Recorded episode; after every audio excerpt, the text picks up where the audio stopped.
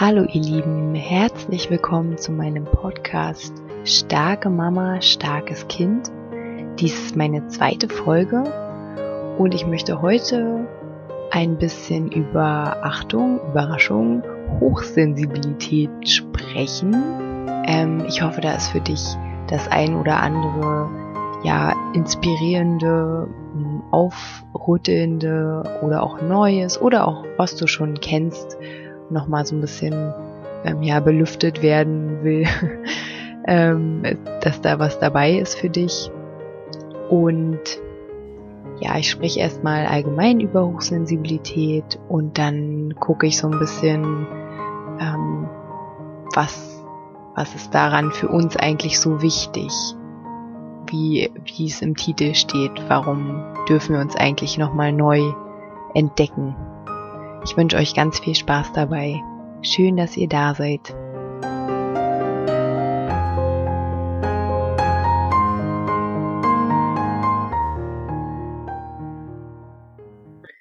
Also ich habe jetzt sehr lange überlegt, wie ich mit diesem Podcast anfange, weil es ja einfach schon so viel darüber gibt.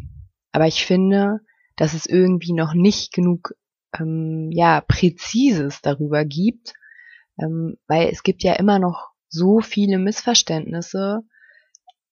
Wenn ich einfach sehe, wie die Umwelt auf meine Tochter reagiert, dann weiß ich einfach, es ist noch nicht genug. Es ist noch nicht angekommen. 15 bis 20 Prozent der Menschen haben eine hochsensible Reizverarbeitung. Das heißt, dass 80 bis 85 Prozent ähm, uns oft nicht verstehen und auch gar nichts damit anfangen können. Und das ist auch logisch, weil ja Wahrnehmung ist immer subjektiv. Deswegen kann man auch nur durch einen Selbsteinschätzungstest herausfinden, dass man hochsensibel ist oder sein könnte. Deswegen gibt es auch diesen Podcast, weil mir wirklich am Herzen liegt, dass diese ganzen Missverständnisse, die ja dann letztendlich auch in, in uns ähm, so einen Widerhall finden, also einen negativen Widerhall, weil wir vieles auf uns selber ähm, projizieren oder uns anziehen. Ähm, und da möchte ich, da möchte ich gern was tun. Weil, weil wir sind okay, wie wir sind. Also jeder ist okay, wie er ist.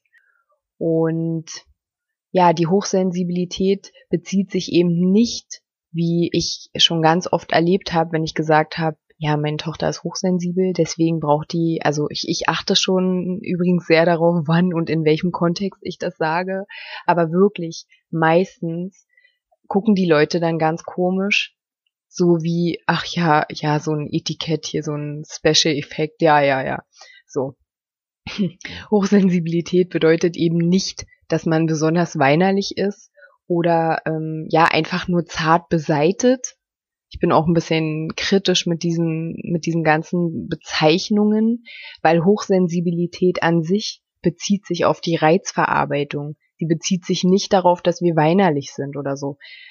Die ganzen Verhaltensweisen, die wir dann als Strategien ähm, um mit dieser Überreizung umzugehen, an den Tag legen. Das ist ja nur eine Folge davon. Aber die eigentliche Hochsensibilität liegt in der Reizverarbeitung. Also zum Beispiel geht es dabei um innere Reize, sowas wie Hunger oder Schmerzen, aber auch Gedanken oder um äußere Reize, die halt auf unser Nervensystem treffen. Nehmen wir mal einen akustischen Reiz. Nicht unser Ohr ist hochsensibel, ähm, und wir sind auch nicht hochsensibel, weil wir schreien, wow, das ist mir zu laut, sondern wir sind hochsensibel, weil der Reiz auf unser Nervensystem trifft. Ihr erinnert euch bestimmt an den Biologieunterricht. Und dann äh, dieser ähm, Impuls auf dem Weg ins Gehirn, da wird anders verarbeitet als bei Normalsensiblen. Also es ist nicht ganz genau geklärt, ob es auf dem Weg ist oder und im Gehirn da ist die Verarbeitung anders. Und Elaine and Aaron, die hat einfach alle ähm, Forschungsergebnisse gesammelt, die es ähm, so gab und die hat 1997 dann das Konzept der Hochsensibilität entwickelt. einfach weil sie selber hochsensibel ist und weil ihr in, ähm, in einer therapeutischen Sitzung gesagt wurde, ja, sie sind irgendwie aus einem anderen Holz geschnitzt, ähm, sie sind, sie sind doch hochsensibel. Oder sie sind sehr sensibel, ich weiß jetzt nicht mehr genau. Ja, da sie selber Psychologin ist, hat sie dann eine eigene Forschungsreihe mit Studenten begonnen und hat dann halt geguckt, wo gab es schon mal Untersuchungen zu Sensibilität bei Menschen.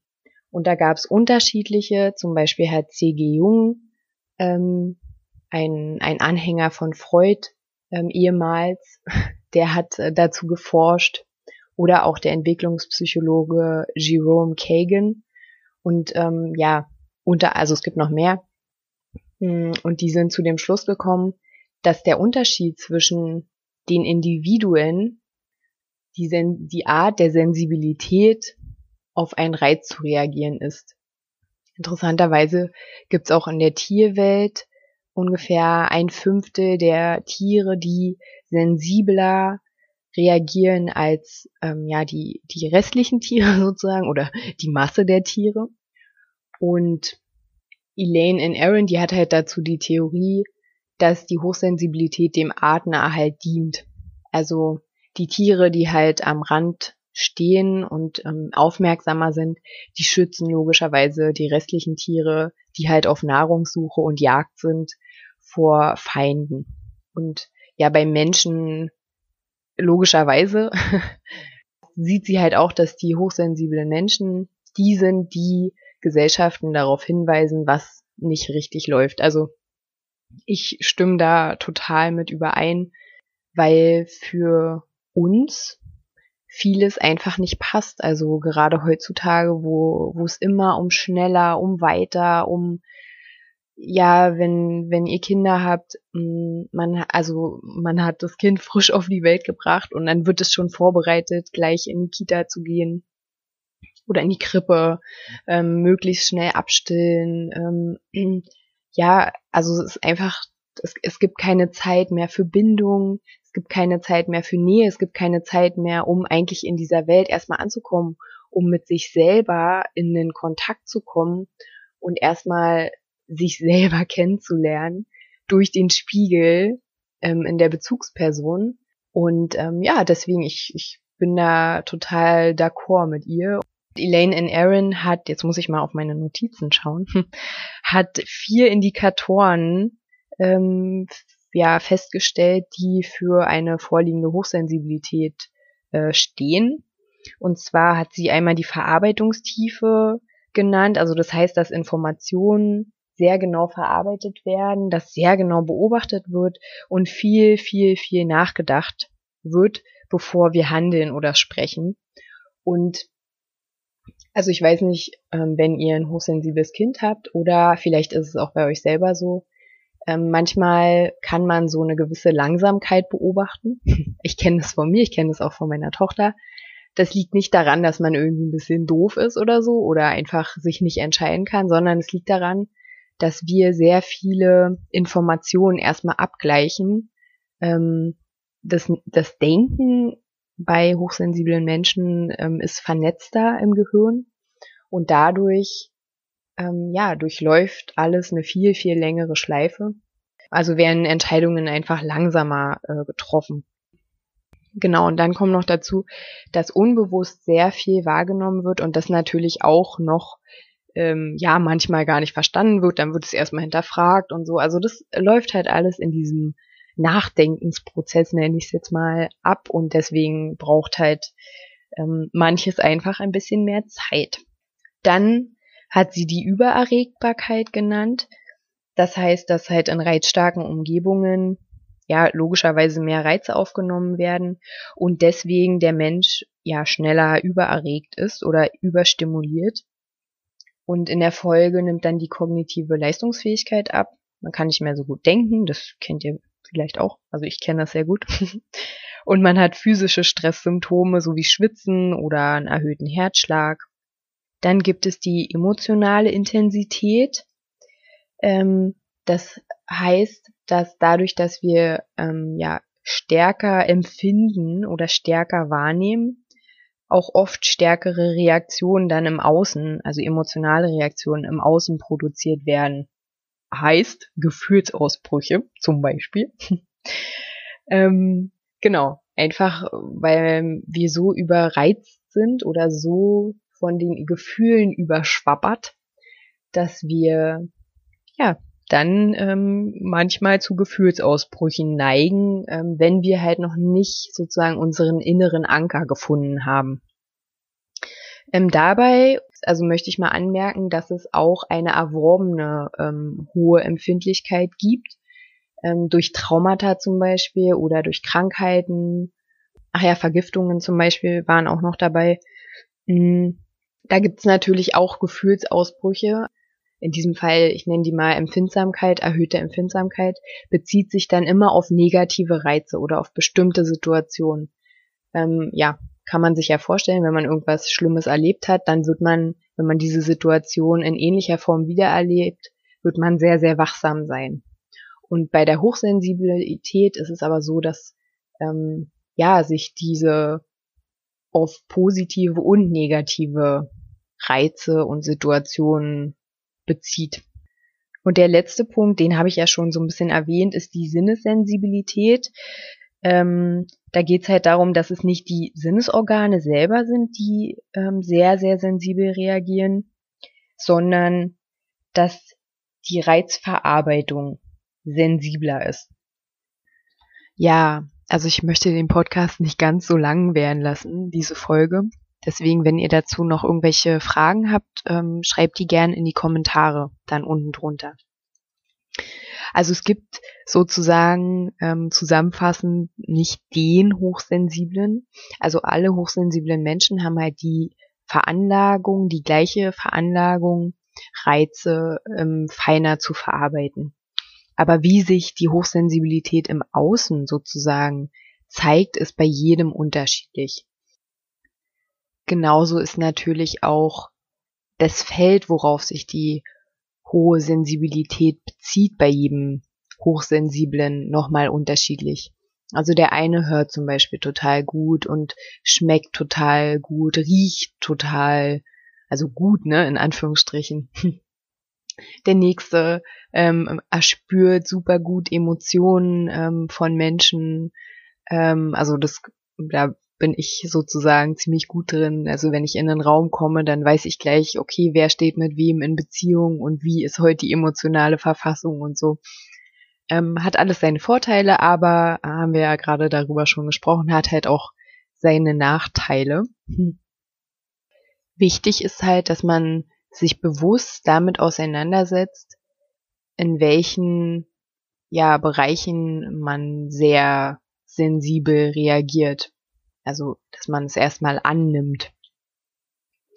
Ja, noch dazu, also ähm, es gibt übrigens nicht nur introvertierte ähm, Hochsensible, also introvertiert heißt ja in sich ähm, in sich gekehrt. Man sagt ungefähr, dass 30 Prozent extrovertiert sind. Ähm, dazu kann ich auch noch mal eine extra Folge machen. Ähm, aber nochmal zu der Introvertiertheit. Ähm, ich habe gelesen, dass die Introvertiertheit auch nur eine Schutzfunktion ist. Also die Schüchternheit meiner, die meiner Tochter immer unterstellt wird und die mir auch selber unterstellt wird, obwohl jetzt nicht mehr so, aber früher wurde, ist ähm, einfach ein Schutz um sich vor zu vielen Reizen ja zurückzuziehen. Und die Hochsensibilität oder die Triebfeder sozusagen oder der der Motor des Verhaltens bei den meisten Hochsensiblen ist nicht Angst, wie immer unterstellt wird von ähm, Normalsensiblen, sage ich mal, Angst oder Schüchternheit oder so. Nein, nein, es ist Vorsicht ähm, und sozusagen so eine Art selber zu dosieren, wie viel Reize möchte ich jetzt in diesem Moment empfangen. Das ist eigentlich was Gesundes. Man schützt seinen Organismus dadurch. Ja, dann komme ich auch zum nächsten Punkt, den ich mir überlegt habe. Da können wir jetzt gleich eine Brücke schlagen von ähm, was wird falsch verstanden, von der Masse der Menschen. Also mir ist schon sehr, sehr oft passiert, dass Leute ähm, sich persönlich angegriffen gefühlt haben, zum Beispiel, ähm, weil ich nach einem langen Tag es nicht mehr geschafft habe, noch zu irgendeinem ähm, ja zu irgendeiner Party oder zu irgendeinem Event oder sowas mitzukommen. Ähm, ja, da gab's in meinem Leben schon richtige Auseinandersetzungen drüber. Oder diese Zuschreibungen, ja, du bist kompliziert, weil du denkst so viel nach oder du willst immer alles ganz genau wissen. Ähm, oder, oder was auch, was ich auch schon sehr oft gehört habe, dass das, was ich wahrnehme, nicht stimmt. Also natürlich kann ich nicht sagen, dass ich immer 100% richtig liege und dass alles, was ich wahrnehme, stimmt. Also kann ja schon mal nicht sein, weil Wahrnehmung ist ja nun mal immer subjektiv. Aber viele Menschen ähm, mögen halt, also ich möchte auch nicht verallgemeinern, aber viele Menschen mögen tiefschürfende ähm, Wahrheitssuche nicht so gern. ähm, kann ich auch ein bisschen verstehen. Mm, aber das macht einen halt auch, ja, ein bisschen unbequem, vermutlich manchmal. Und aber auf der anderen Seite ähm, genießen viele Menschen auch den Kontakt zu Hochsensiblen, weil die halt ein gutes Gespür haben für die, für den Moment und auch sehr gern gesehene Gesprächspartner sind. Und aber dieses mit den Schattenseiten der Hochsensibilität, das ist halt wie bei meiner Tochter. Zum Beispiel, ähm, alle finden es ganz toll, oh, sie ist so, so weit in Anführungsstrichen, sie versteht so viel und sie ähm, hält sich so an die Regeln und so. Aber auf der anderen Seite, ach, warum sagt sie nicht Tschüss und warum ähm, darf ich sie nicht anfassen und warum, ja, warum, warum hat sie jetzt keine Lust auf laute wilde Spiele? Also jetzt ganz, ganz plakative Sachen, aber diese, diese Schattenseiten in Anführungsstrichen, die werden halt nicht so gern gesehen. Also da ist man dann schnell abgestempelt als ähm, ja also als schüchtern oder ja als als irgendwie ähm, ungesellig. Und ja das ich meine niemand möchte ungesellig sein oder niemand möchte ja so ein ausgeschlossener sein. Und ähm, ja das das ist genau das mit den Missverständnissen. Hm, da dürfen wir noch ein bisschen aufräumen Und genau ganz wichtig finde ich, und das habe ich halt selbst auch erkannt, ähm, dass wir ja als Kinder, wenn wir jetzt erwachsen sind, mit unserer Hochsensibilität und dem Verhalten, was wir halt als Strategien entwickelt haben, um damit umzugehen, dass wir in der Umwelt immer etwas zurückgespiegelt bekommen haben. Also die Sachen, die ich jetzt gerade ähm, zum Beispiel aufgezählt habe. Wenn wir ganz oft gehört haben, wir sind schüchtern. Was ist denn in unserer Gesellschaft? Was bedeutet denn schüchtern zu sein? Schüchtern ist nichts Positives hier. Ähm, schüchtern hat, ähm, also schüchtern sein ist ein Makel sozusagen. Man kann sich nicht gut verkaufen, man kann sich nicht gut präsentieren, man kann sich nicht darstellen. Das sind ja alles Werte, die hier irgendwie wichtig sind. Und ähm, ja, da gab es eine Untersuchung, von der möchte ich euch kurz erzählen. Und zwar wurden Kinder befragt in China und in Kanada, ähm, was denn die, welche Charaktereigenschaften die Freunde oder die Mitschüler haben, ähm, die beliebt sind. Und jetzt passt auf. jetzt kam raus. Ähm, es kam raus, dass in China die beliebtesten Kinder die ruhigen und schüchternen sind. Und in Kanada waren die schüchternen und ruhigen die unbeliebtesten. Das heißt also in einer Kultur, also die Kultur prägt unser Selbstbild. In einer Kultur, in der ruhig sein, zurückhaltend sein, weil man beobachtet, nicht weil man Angst hat, sondern weil man beobachtet. Ähm, in, in so einer Kultur, in der wir hier leben, nimmt man das sozusagen mit der Muttermilch auf, dass irgendwas mit uns nicht stimmt. irgendwas ist nicht richtig, weil alle anderen sind ja ganz anders.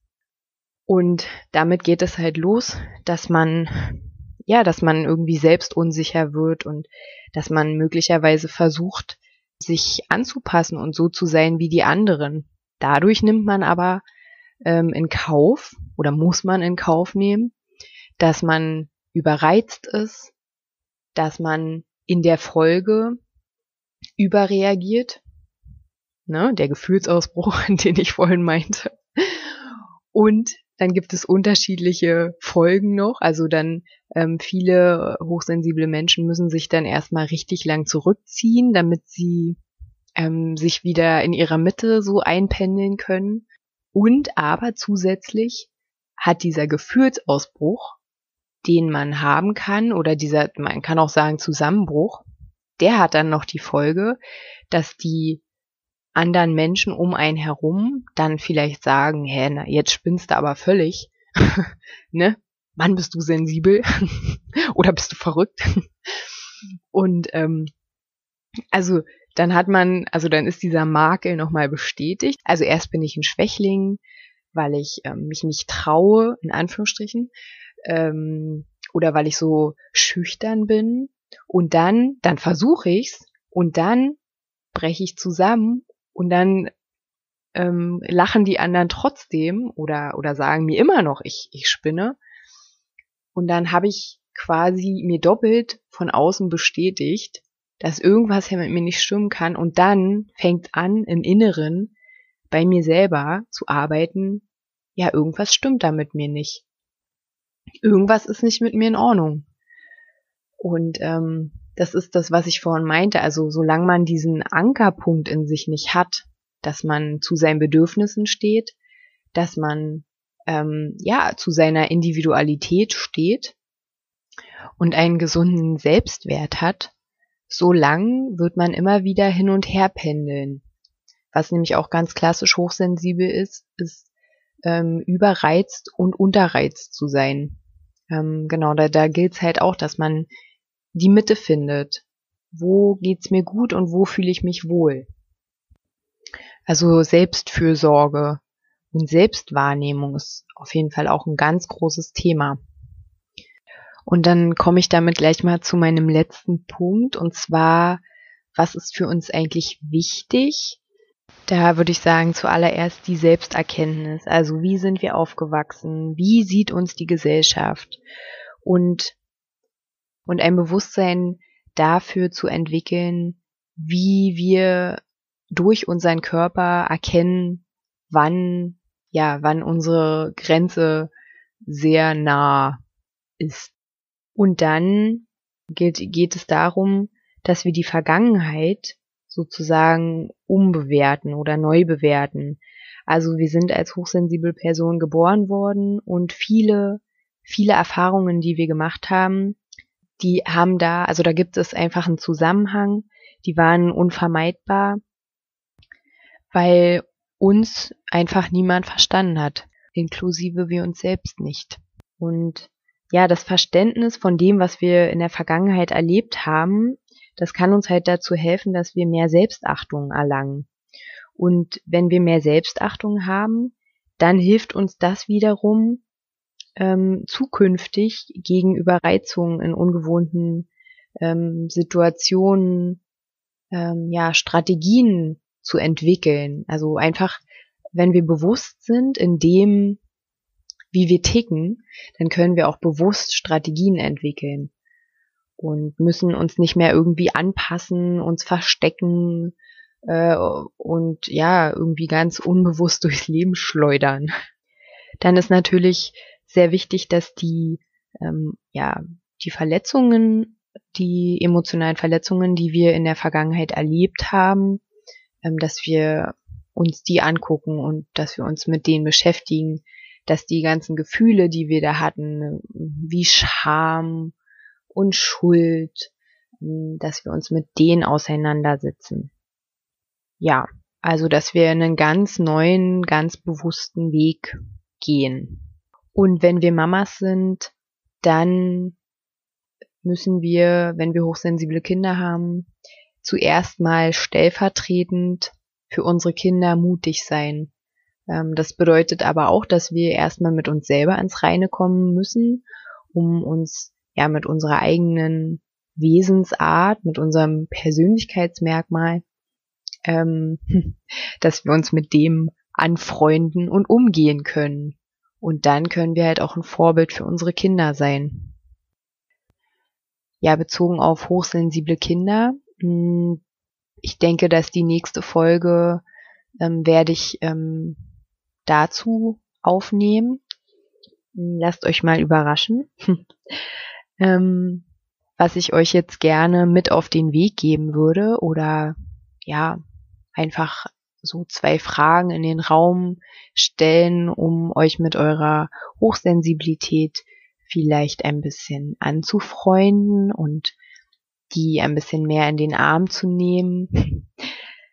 ähm, überlegt doch mal, wann euch eure feine Wahrnehmung denn mal nützlich war. Also ich bin zum Beispiel mal eines Nachts aufgewacht, weil ich einen dezenten ähm, Rauch, also Brandgeruch ähm, vernommen habe. Und dann bin ich sofort aufgewacht und ähm, ja, mein Receiver war irgendwie implodiert oder keine Ahnung, auf jeden Fall räucherte er so, so fröhlich vor sich hin und da war ich auf jeden Fall sehr, sehr dankbar, dass ähm, ja meine Nase so wunderbar funktioniert oder wie gesagt, es ist ja nicht die Nase, ähm, dass mein Körper so wunderbar funktioniert, wie er funktioniert. Vielleicht fällt euch ja auch sowas ein. Und ich merke gerade, das zweite ist gar keine Frage. Das zweite ist eigentlich ein, ein Satz. Und zwar schätzt eure Hochsensibilität. Also das ist ein wunderbares Geschenk, um ja dem Leben einfach noch mehr Tiefe und mehr bunte, bunte, Buntheit zu verleihen und wahrzunehmen und ja, einfach richtig tief ins Leben einzutauchen, ins Sein. Und ich fände einfach so schön, wenn wir alle ja dieses Geschenk anerkennen und bewusster benutzen. Und damit würde ich euch jetzt mal, ja, werde ich euch, werde ich jetzt mal die Folge beenden. Ähm, ich würde mich freuen, wenn ihr, ja, wenn ihr kommentiert, ähm, was euch jetzt so spontan dazu einfällt, ob da was bei euch kommt. Und ähm, gerne auch die Frage, die ich euch mitgegeben habe, ähm, wann ihr denn mal ganz dankbar gewesen seid für eure feine Wahrnehmung. So, ich danke euch auf jeden Fall, dass ihr hier wart. Und ich wünsche euch ähm, ja einen schönen Abend, einen guten Morgen, einen guten Mittag, einen guten Tag. Bis nächste Woche. Macht's gut.